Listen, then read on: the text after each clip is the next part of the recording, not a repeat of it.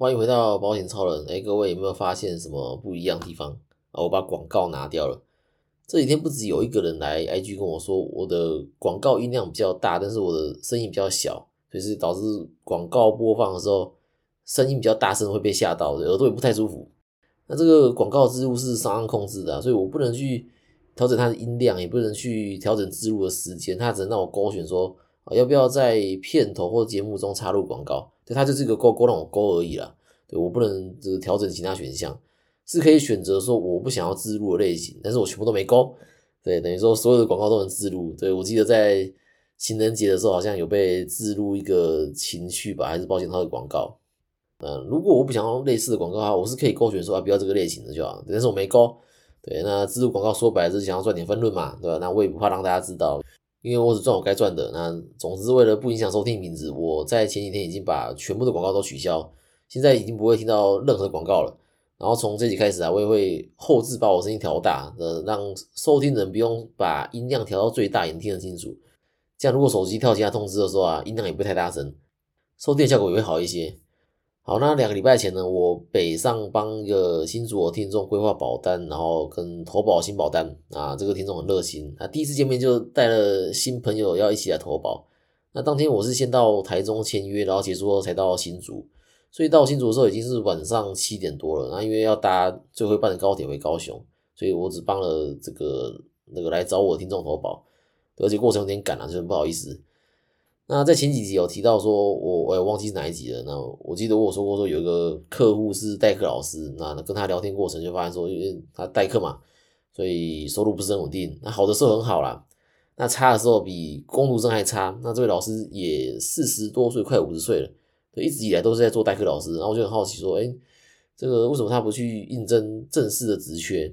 对，但我知道说，因为少子化关系，学生人数就比较少嘛，那正式老师的名额也会变少。对，但总是偶尔还是会开缺啦。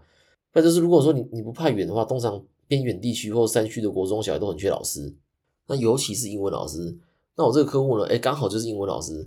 但是这个老师又又不想去偏远地区，他也住高雄，他只想在高雄教书。我问他说，哎，你不愿意去台南？因为我之前有在台南的某间国小有短暂待过一段时间，就也许可以帮他问问看，说，哎，有没有缺这样。但是就像刚才说的，他又不想跑太远，可是他说如果不稳定。而且呢，他要这样教小朋友。对，后来我就问他说：“哎，你有没有小教证？小教证就是国民小学教师证。对，你要有这个才能去参加教师的甄试，通过甄试就能成为正式的老师。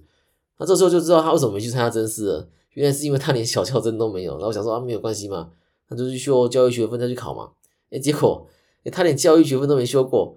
我是没问啊，不过我在猜他当时应该是从补习班开始教书，因为补习班老师就没有说。一定要小教证或者中教证，或者说有修过教育学分才会录用你。然后我就问他说：“哎，你怎么不去修教育学分？”他说：“啊，现在有点年纪了，现在才去修这个学分，他觉得说花时间跟金钱划不来，所以就很矛盾。可是他又想存钱，他说他想要存第一桶金。那听到这句话，我就觉得说：，哎，这句话不是刚出来工作的人才会说的吗？怎么是一个这个快五十岁的人在说这句话？那这位老师虽然收入不稳定了，但是他又坚持要开车。”对，我就觉得就更奇怪，就是你的收入已经不稳定了，为什么不骑机车就好？对，我觉得可能是面子关系啊，可能会觉得说啊，我都快五十岁了，然后又是老师，对，可能说这个骑机车不好看。哎，真的有这种想法的人哦，这不要说老师啊，就是大家在高中毕业准备上大学的时候，应该也有经历过这一段。这段时间刚好是满十八岁，然后刚考到驾照，但是又还没有机车可以骑的时候。对我有个朋友，他当时因为没有机车可以骑，所以他就不参加谢师宴，因为他觉得说。骑脚踏车去参加谢师宴很丢脸，对，因为其他同学都是骑车去，那只有他是骑脚踏车去，或者就他就没有去。又另一个朋友跟我说，他不想就是全身穿的很帅，然后但是是骑脚踏车，对他也是觉得说没有面子这样。所以这位老师会这样想，我觉得嗯也算是正常啦。但是我也遇过完全不在意的。我之前还在传统产业的时候啊，公司里面有个长官，他就只骑机车上下班，所以他并不是没钱买车，只是觉得说没有必要。他每间公司的停车格的位置有限嘛。所以通常这个停车格都是由上到下分配，就是你越上面的长官就会越先分配到专属的车位。那这位骑机车上下班的长官是有优先分配的哦，所以你就知道他在公司里面的职位是真的是蛮高的。但是他也说，哎，就就不用给他车位，因为反正他也都骑机车上下班这样。那这位长官跟老师的价值观就差很多了，所以就造成不一样的结果。那长官这边呢，已经比较买了几间房了，然后这位老师呢，他还在想办法存第一桶金。但是我认为说，老师的收入也也也绝对不差。但是这位老师已经快五十岁了，然后想教出去也没小教证，然后也没修过教育学分，所以会让我觉得说，他前面的人生可能过得很惬意。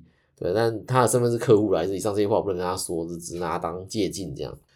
好，回到主题，我们来讲一下这个，一样是储蓄险，然后还分很多种。那储蓄险前面有提过啊，其实它就是寿险啊，寿险就是身故金啊，只是呃解约金比较高的寿险啊，只是这样讲话应该是没有客户会买单。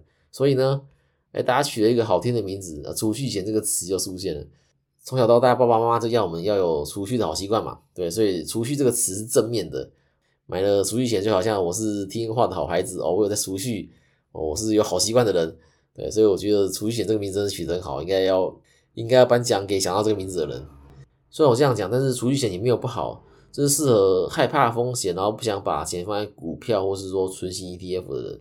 但是呢，他的钱可能又都在银行活存。对，那如果你的钱都只放银行活存，我真的建议你就找个比较有价值的地方放。对，你傻傻的放储蓄险，你六年缴费完，起码还有个年利率两趴左右。对你多放个几年，绝对是比活存还要好。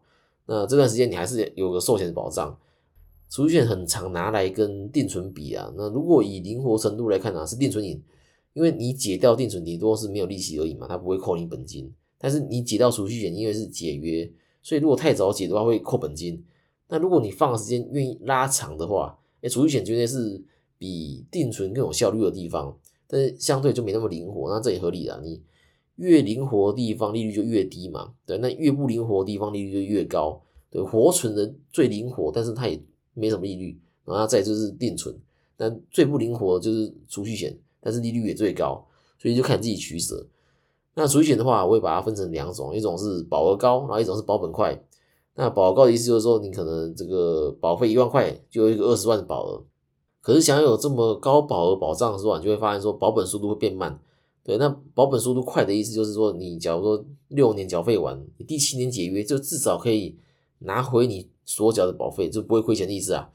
那我们叫做保本。那这两个通常是互斥的，你想要保额高啊，保本速度就会变慢。那反之，你想要保本快的，那通常就没什么保额，可能就身故理赔，就是比你呃缴出去的保费多一点而已。那我是以前是想不通，说，诶为什么有人会选择保额比较高的储蓄险？把保本的时间拉长，不就等于是把这个灵活度降低了吗？对，后来才知道说，高保额储蓄险主要是用在资产传承啊，或者说资产转移啊，利用保单的方式把资产给孩子。那通常是有赠与税或遗产税困扰的人会做这件事。那高资产客群会选高保额的储蓄险，就是因为他这笔钱放放进去，他就没打算拿出来了，对，因为他是要留给孩子嘛。而且通过这样的方式还可以把钱放大，所以我可能原本想要呃留十万给孩子。但是透过保单的方式，我可以把它放大到两百万。但这两百万是身故理赔金，对，就是刚刚说的保额。所以假如说我帮我自己投保高保额储蓄险，然后受益人写我孩子，那一年保费是十万元。那如果我身故的话呢？因为我的孩子可以领到两百万的理赔。但是要注意是，呃，要保人跟受益人如果是不同人的话，有可能会产生赠与税的问题。那如果你今天是小资主，你第一次要存储蓄险啊，这样透过储蓄险来出险的话，我觉得也很好。但是我会建议说选择保本快的储蓄险，这样才不会被绑太久啊。那储蓄险后来衍生出来的变化型，主要都在保额跟保价上的变化。有的可能是缴费期间保额高，那缴费完之后呢，保额就会慢慢递减。那保额越高，对保险公司来讲也是成本。对，每天都有人出生，每天都有人死亡，对，也每天都有人去申请身故理赔金，只是我们没有看到而已。所以保额高对保险公司来讲也是一个成本。所以才会透过这个慢慢递减保额的方式来维持保本的速度。那另外讲到储蓄险，就会讲到宣告利率跟预定利率。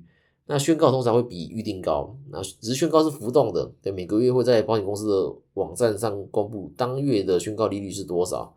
以美金储蓄来说，目前呢普遍哦，强调一下，普遍是三趴。那预定的话是两趴，所以意思说缴费期满后每年会用三趴速度去长大。那这个三趴就像刚刚说的，它是会浮动的。